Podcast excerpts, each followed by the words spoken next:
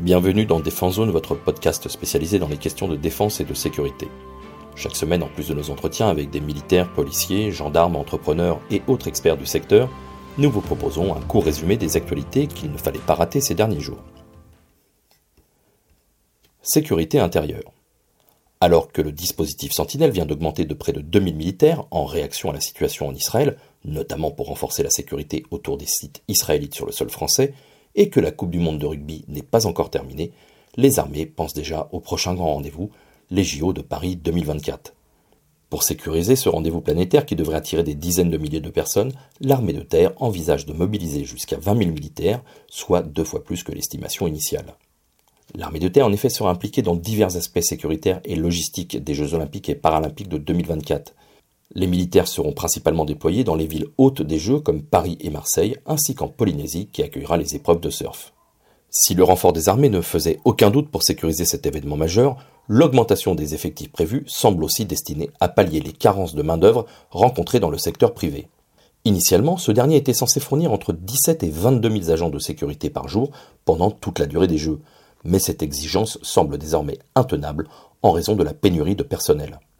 Pour éviter les problèmes rencontrés lors des Jeux olympiques de Londres en 2012, où la principale société de sécurité privée n'avait pas été en mesure de fournir suffisamment d'agents, il est essentiel pour les armées d'anticiper et de planifier la mobilisation de ces effectifs.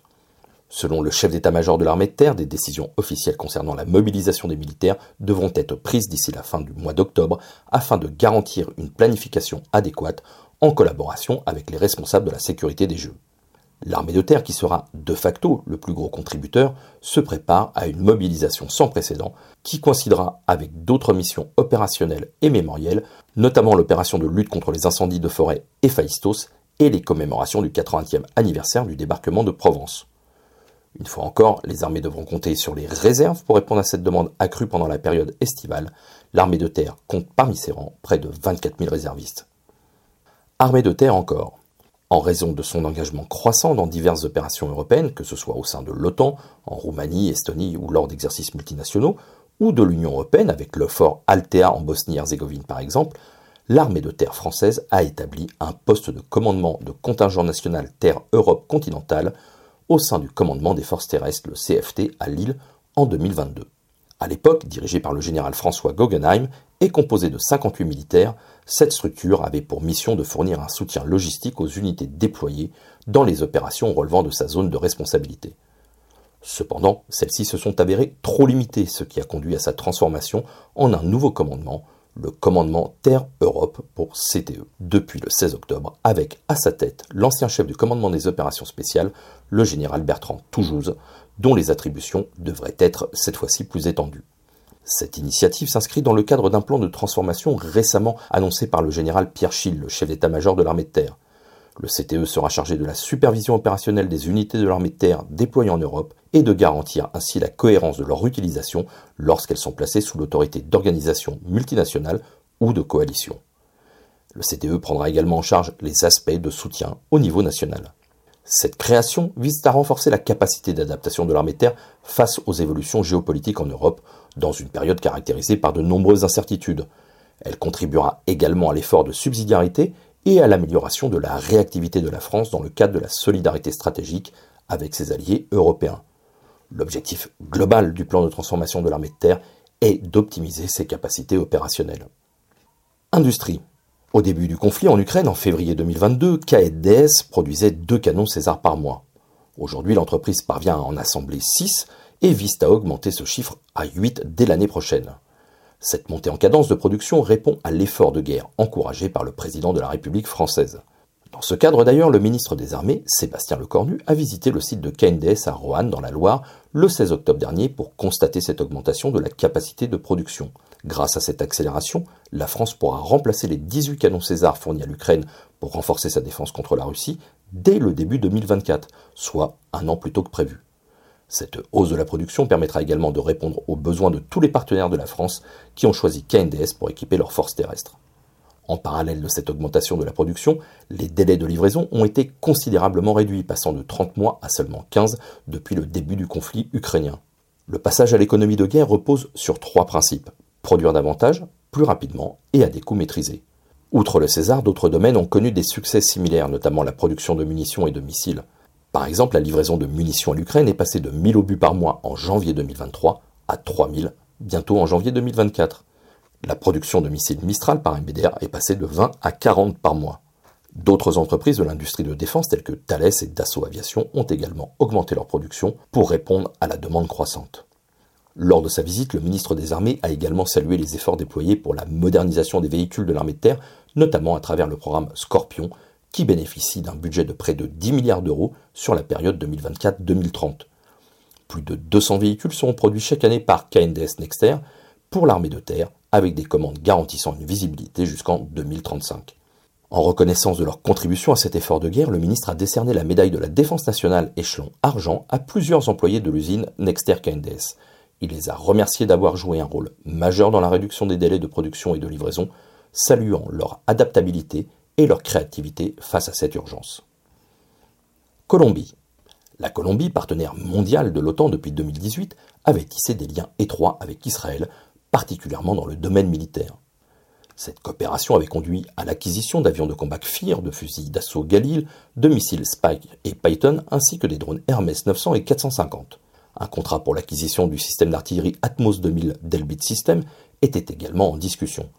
Cependant, une crise diplomatique récente a remis en question cette collaboration. Tout a commencé il y a quelques jours avec les attaques terroristes perpétrées par le Hamas le 7 octobre, entraînant une riposte d'Israël. Le président colombien Gustavo Petro, élu en 2022 avec le parti Colombia Humana, a réagi vivement en dénonçant la riposte israélienne dans la bande de Gaza. Après un échange houleux avec l'ambassadeur israélien à Bogota, le président a déclaré, je cite, Si nous devons rompre nos relations diplomatiques avec Israël, nous le ferons. Le président colombien ne peut pas être insulté. J'appelle l'Amérique latine à montrer une véritable solidarité avec la Colombie. Fin de citation. Le ministre colombien des Affaires étrangères a lui aussi réagi. Alvaro Leva est également intervenu en exhortant l'ambassadeur israélien, je cite, à s'excuser et partir. Mais il est revenu quelques heures plus tard sur ses propos en précisant qu'il n'avait pas demandé le départ de l'ambassadeur. Cependant, la situation s'est rapidement envenimée. Le 15 octobre, le porte-parole du ministère israélien des Affaires étrangères, Lior Hayat, a annoncé que Margarita Manjarez, l'ambassadrice colombienne en Israël, avait été convoqué en raison des déclarations hostiles et antisémites de M. Petro. En réponse, Israël a décidé de suspendre les exportations de produits de sécurité vers la Colombie. Cette décision pourrait avoir un impact sur les relations militaires entre les deux pays qui ont réalisé de nombreux exercices d'entraînement commun. La crise diplomatique entre la Colombie et Israël pourrait également avoir des conséquences à plus long terme sur les capacités des forces armées colombiennes. Dans un contexte où le pays a connu des relations conflictuelles avec d'autres pays de la région, cette rupture diplomatique soulève des interrogations quant à l'approvisionnement en équipement militaire et à la poursuite de la coopération militaire internationale. Japon. Le Japon a récemment réalisé un test de tir avec un canon électromagnétique depuis un navire de sa force maritime d'autodéfense. Cette avancée technologique repose sur le concept de force de la place, où un courant électrique de forte intensité circule entre deux rails conducteurs, générant un champ magnétique qui propulse un projectile à une vitesse très élevée.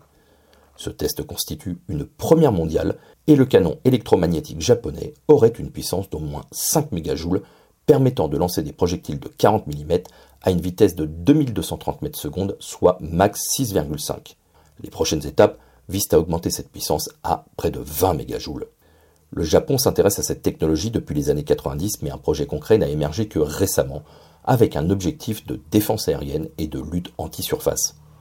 Le développement de canons électromagnétiques présente divers avantages, notamment l'absence de stockage d'explosifs et des coûts de tir réduits par rapport aux missiles.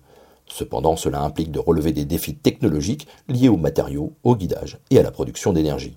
En parallèle, la Commission européenne a accordé un financement de 15 millions d'euros au projet TEMA pour Technology for Electromagnetic Artillery, dirigé par Nexter KNDS, pour développer un canon électromagnétique en coopération avec l'Institut de recherche franco-allemand de Saint-Louis, l'ISL. L'objectif est de faire face aux nouvelles menaces, notamment les missiles hypervéloces. Un démonstrateur est prévu pour 2028. Voilà pour l'essentiel de l'actualité cette semaine. Pour en savoir davantage sur cet univers et pour découvrir tous nos articles et reportages, rendez-vous sur notre site internet défense-zone.com. Pour plus de brefs d'articles de fond et de photos, nous éditons également tous les 3 mois un magazine papier que vous pouvez recevoir en étant abonné à notre espace premium. Il vous permettra aussi d'avoir accès à des contenus exclusifs sur nos différents supports vous trouverez tous les liens nécessaires dans la description de cet épisode. En attendant, nous vous souhaitons une bonne journée et nous vous donnons rendez-vous la semaine prochaine pour un nouveau résumé de l'actualité des forces de défense et de sécurité.